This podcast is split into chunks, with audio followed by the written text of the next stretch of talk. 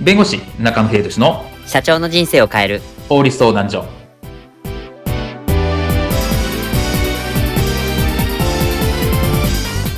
こんにちは弁護士の中野英寿ですこんにちはアシスタントの堀内隆ですこの番組は IT 専門の弁護士中野秀俊がこれはすぐに使える法律主に企業法務の知識を分かりやすくそしてちょっとコミカルにお伝えする番組ですよろしくお願いいたします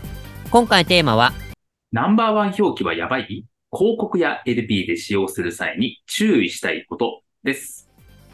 美容、健康食品、コンサルサービスなどの広告でよく見られるナンバーワンの記載。このナンバーワンの記載、安易に使ってしまうと、消費者庁からお咎めが来ることも。ナンバーワン表記がどうしても欲しい場合はどうしたらよいのか。この表記の注意点について今回はお話を伺います。では、ナンバーワン表記についてこういったシーンはありませんでしょうかギンギン Z、先月の売れ行きが20%減となってしまいました。なぬこうなったらテこ入れだ。おい、LP を出せ。あ、はい。こちらです。うーん。あこれも、これも、これも。なんか完璧じゃねえか。まあ、だって以前この LP 作った時、これも入れろ。あれも入れろ。それから、えー、もう朝5時っすよ。もう勘弁無差しっすよ。って感じだったじゃないですか。あははは、そうだっけ。また都合のいいこと忘れてる。もう都合のいいこと忘れるナンバーワンだわ、この人。それだ。ナンバーワンだ。売り上げナンバーワンとかあるだろそれをドカーンと載せりゃいいんじゃねえかえ、ですけどこれ客観的なデータじゃないと、また消費者庁の人から突っ込まれるんじゃ。そういう時に備えて先手を打って攻撃だ。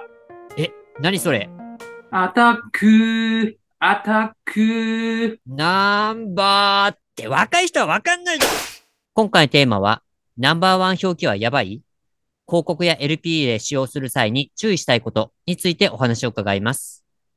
はい、えっ、と、今回のナンバーワン広告、いわゆるこれこれこれナンバーワンという表記なんですけど、まあこれにはこう、まあリスクがつきまとうというところを、ちょっとあの、お伺いしているんですが、これまあどういうところにこう注意しなきゃいけないのかっていうところと、まあそもそもこの、あの、ことになった背景についてちょっと教えていただけますかそうですね。まあ、ナンバーワン広告については前も確かこの音声の番組でもお話ししたと思うんですけど、はい。消費者庁から、まあ、措置命令というのを受けた東京の家庭教師の会社があるんですね。はい。で、で、同じく、うー消費者庁から、まあ、行政処分を受けた福岡の健康食品の会社はい。があるんですけど、これ実は同じマーケティング会社、まあ、ナンバーワン広告を取らせますよ、みたいうな、んそういう会社から提供された調査結果を使用していたということが判明していたという報道があったんですね。はい。で、まあ、結局このナンバーワン表示って、やっぱ問題になるんですよ。うーん。なぜかというと、やっぱナンバーワンっていうと、なんかこう訴求力がある。やっぱお客さんも、お、ここすごいんじゃないかって思うので、やっぱ企業としてはナンバーワンを取りたい。で、それに乗じたマーケティング会社っていうのが、まあ数多くあるんですけど、はい。やっぱりその合理的な根拠のないナンバーワン表示っていうのが増えてますよね、と。うーん。で、消費者庁もそれを問題視していてうん、合理的な根拠のないナンバーワン表示については、景品表示法の、まあ、有料誤認表示、有利誤認表示、まあ、つまり事実とは違う、まあ、かなり持っている表記だとして、取り締まりの対象となっているっていうのは現状かなというふうに思います。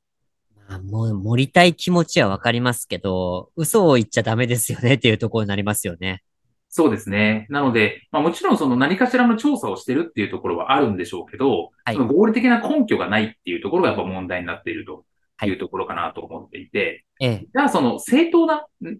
調査とか根拠って何なのかっていうところだと思うんですね。はい。で、これ消費者庁は、まあその表示の内容が客観的な調査に基づいていること。うんうんうんうんうん。で、調査結果を正確かつ適正に引用していること。まはあ、いこの2つが大事ですよって言ってる、言ってますと。はい。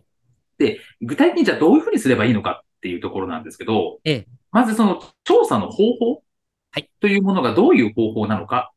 っていうことをまず確認する必要があると思うんですね。はい。で、例えば、まあ、サイトのイメージ調査としてやってます。まあ、これ別にこれ自体を否定するものではないんですけど、はい。じゃあ、サイトのイメージ調査でやってるにもかかわらず、うん例えばこれを、まあ、利利用者満足度ナンバーワンとか、はい。いう風な表記にしてるってなると、それはおかしいですよね。ああ、はい。あくまで利用者満足度ってことは利用者じゃないと、利用者にアンケートを取らないとおかしいにもかかわらず、いわゆるサイトのイメージ調査だけで全然関係ない人も含まれてました。はい。なると、それは嘘だよね、とうんうん。いうところになるので、まさに景品表示法に引っかかるって話になるかなというふうに思います。そうです ね。あとはまあ獲得のフレーズ、まあ、先ほど言ったようにり本当に利用者なのかとか、あとは経営者がなん、え経営者が使いたいサービスナンバーワンみたいな時に、まあ、ちゃんとそれってえ経営者がとして、えー調査してるんですかフレーズとして大丈夫ですかってことは確認しなきゃいけないかなっていうところ。はい。あとはこれと付随するところで調査の対象者。どういう人を対象にしてるんですかうんっていうところ。例えば、ね、20代から40代の女性って書いてるにもかかわらず、全然全範囲の男女含まれてました、みたいな。 そう、それだとおかしいじゃないですか。嘘じゃないですかっていうところがあるので、まあこれも問題になるポイントかなというふうに思います。はい。で、これ一応そのよくう相談が来るのが、例えばそのマーケティング会社に依頼をして、マーケティング会社からこの獲得フレーズとかナンバーワン OK って言われたから出したんだと。はい。なので、そのまあ依頼主というか会社は悪くないんじゃないかみたいな相談も受けるんですけど、ほうほうほうほ実際、この行政処分を受けてるのは、先ほど言った東京の家庭教師の会社とか、はい福岡の健康職員の会社うんが、つまりナンバーワン表記を出している会社う。というのが行政処分になるわけですね。なるほど。なので、その依頼する場合についてもきちっとどういうふうに調査をしているのかとか、うん本当大丈夫なのかっていうのは、ちゃんと確認をしないと、うんいや、あのマーケティング会社がやったんだと、ナンバーワン広告取らせるって言うからやったんだみたいな言い訳は通用しないので、そこは十分注意が必要かなというふうに思います。そこですよね。言い訳はもう通用しないっていう前提で、そのナンバーワン表記を使う、使わないっていうのをきちっと判断しなきゃいけないってことなんですね。そうですね。はい。というところですので、まあ、ナンバーワン表記、あの、したいっていうところは、すごく、あの、お気持ちとしてはわかるんですが、あの、きちっとした明確な、あの、この調査とか、適正に基づいた使い方をしないと、あの、使ってしまった、その、も元の会社ではなく、使ってしまった会社の方が摘発されるっていうところを、重々、あの、ご承知いただければと思います。